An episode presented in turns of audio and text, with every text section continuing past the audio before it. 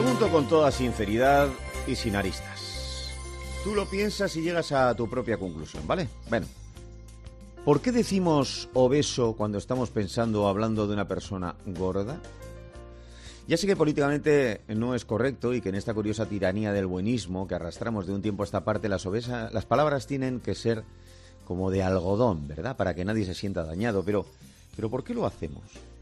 Quizá pensando que el término obeso es como menos ofensivo que llamarle a alguien gordo.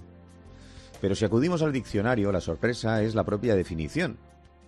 Persona que tiene mucha grasa o carne, especialmente cuando su peso es excesivo con relación a su estatura. Fíjate, no entiendo por qué tengo que ofender a alguien, ¿verdad? Es ironía, claro. Sin embargo, cuando consultas en el diccionario obeso es cuando descubres que se trata de una persona con obesidad y la obesidad es un estado patológico, es decir, todavía es peor.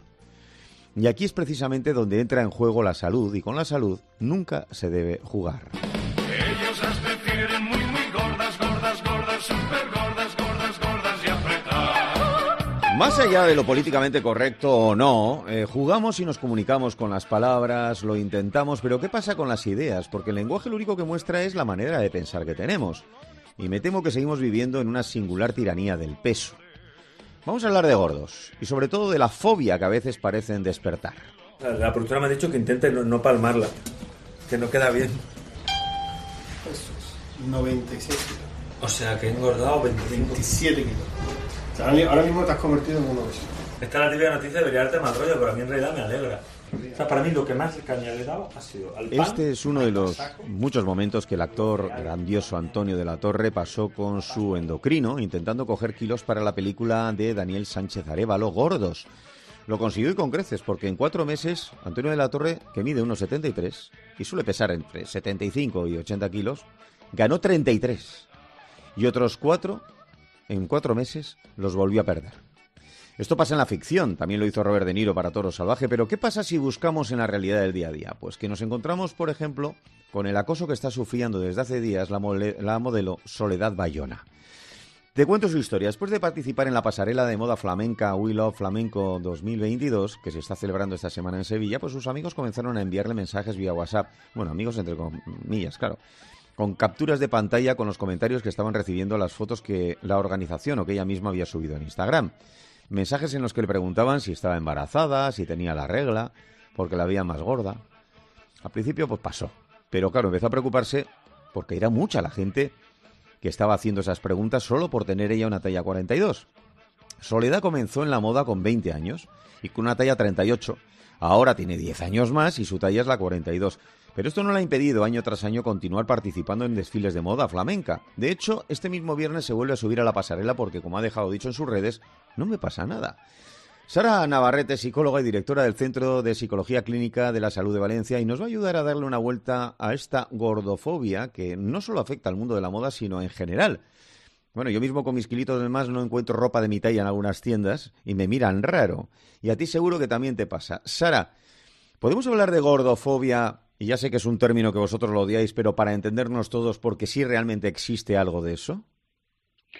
Hola, ¿qué tal? Pues mira, realmente eh, sí, podríamos hablar de gordofobia, aunque como tú muy bien has dicho, es un término que eh, no, nos, no nos gusta mucho, ¿no? Porque, bueno, pues encierra, mm, encierra muchas, muchas cuestiones que yo creo que ahora vamos a ir viendo poco a poco, pero eh, es importante también ¿no? Eh, ver a ver cómo, cómo nos dirigimos ¿no? a, a este perfil ¿no? de, de persona. Hay que diferenciar entre lo que es el concepto salud, que hay que entender que la obesidad es peligrosísima para la salud. Eh, incluso algunos kilos de más no son buenos para la salud, te lo dice cualquier médico. Y otra cosa es que alguien se sienta feliz y contento con el peso que tiene, porque además puede tener una morfología X, y que sufre por culpa de que eh, parece que hay una serie de estereotipos que parecían cosa del pasado y todavía están siendo más radicales ahora. Claro, así es. De hecho, tú lo has explicado fenomenal, ¿no? Una cosa es, eh, yo- tenemos que tener en cuenta que es importante tener hábitos de vida saludables, alimentarnos bien, estar activos, hacer deporte, pero claro, el objetivo puede ser distinto.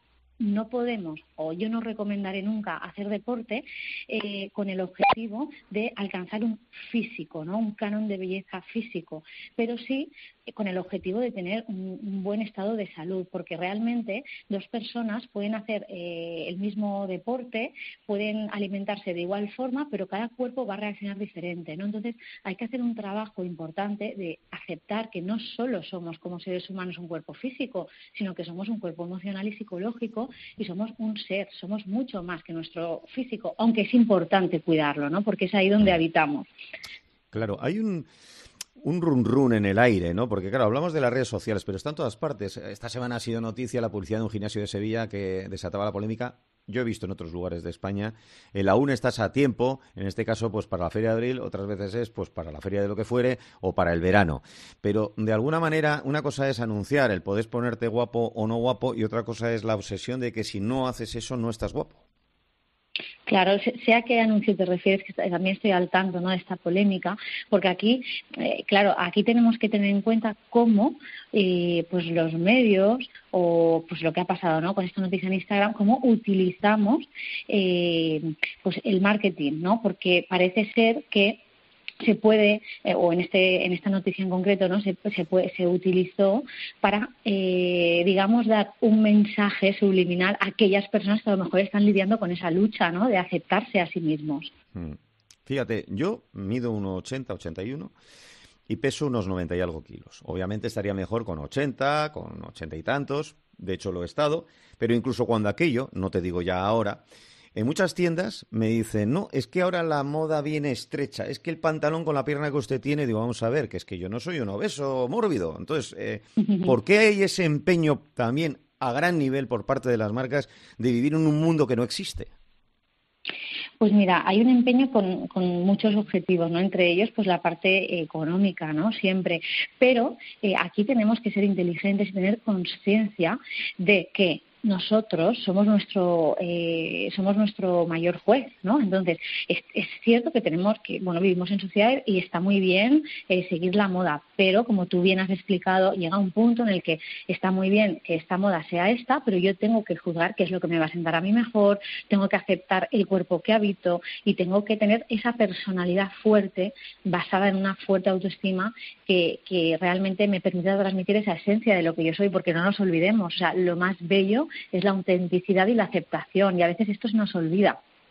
Claro, hasta tal punto de que ahora algo que yo cuando era pequeño mi madre me decía come algo que estás demasiado delgado luego ya pasamos al que el niño comía de todo y se ponía como un truño y ahora estamos en una fase en la cual los niños las niñas se cuidan poco desde el punto de vista nutricional pero luego llega la adolescencia y es un auténtico drama Sí, de hecho, como tú bien has dicho antes, en otras épocas históricas, ¿no? el estar más bien rellenito era como era sinónimo de belleza y era sinónimo de clase noble, era sinónimo de que tenías dinero para poder alimentarte, porque si estabas delgado es que eras pobre. Claro. Entonces, fíjate cómo cambia, cómo cambia todo. No nos podemos dejar influir por lo que estamos viviendo ahora, básicamente porque esto muchas veces hace eh, muchísimo daño, genera muchos problemas. Nosotros en la clínica vemos muchísimos problemas por toda esta presión social y sobre todo en mujeres, ¿no?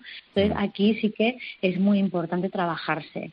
Yo fíjate, para terminar, te voy a confesar, escribí un artículo hace un mes o algo más eh, que se titulaba Gordo tu padre, que es lo que le dije yo a un amigo, presunto amigo, cuando me dijo has engordado, porque yo nunca opino sobre las tripas de los demás ni los cuerpos de los demás. Entonces, también tendríamos que empezar a pensar que esa sinceridad excesiva deberíamos callárnosla, más que nada incluso por nuestro propio bien, no sea que un día nos digan también algo al respecto.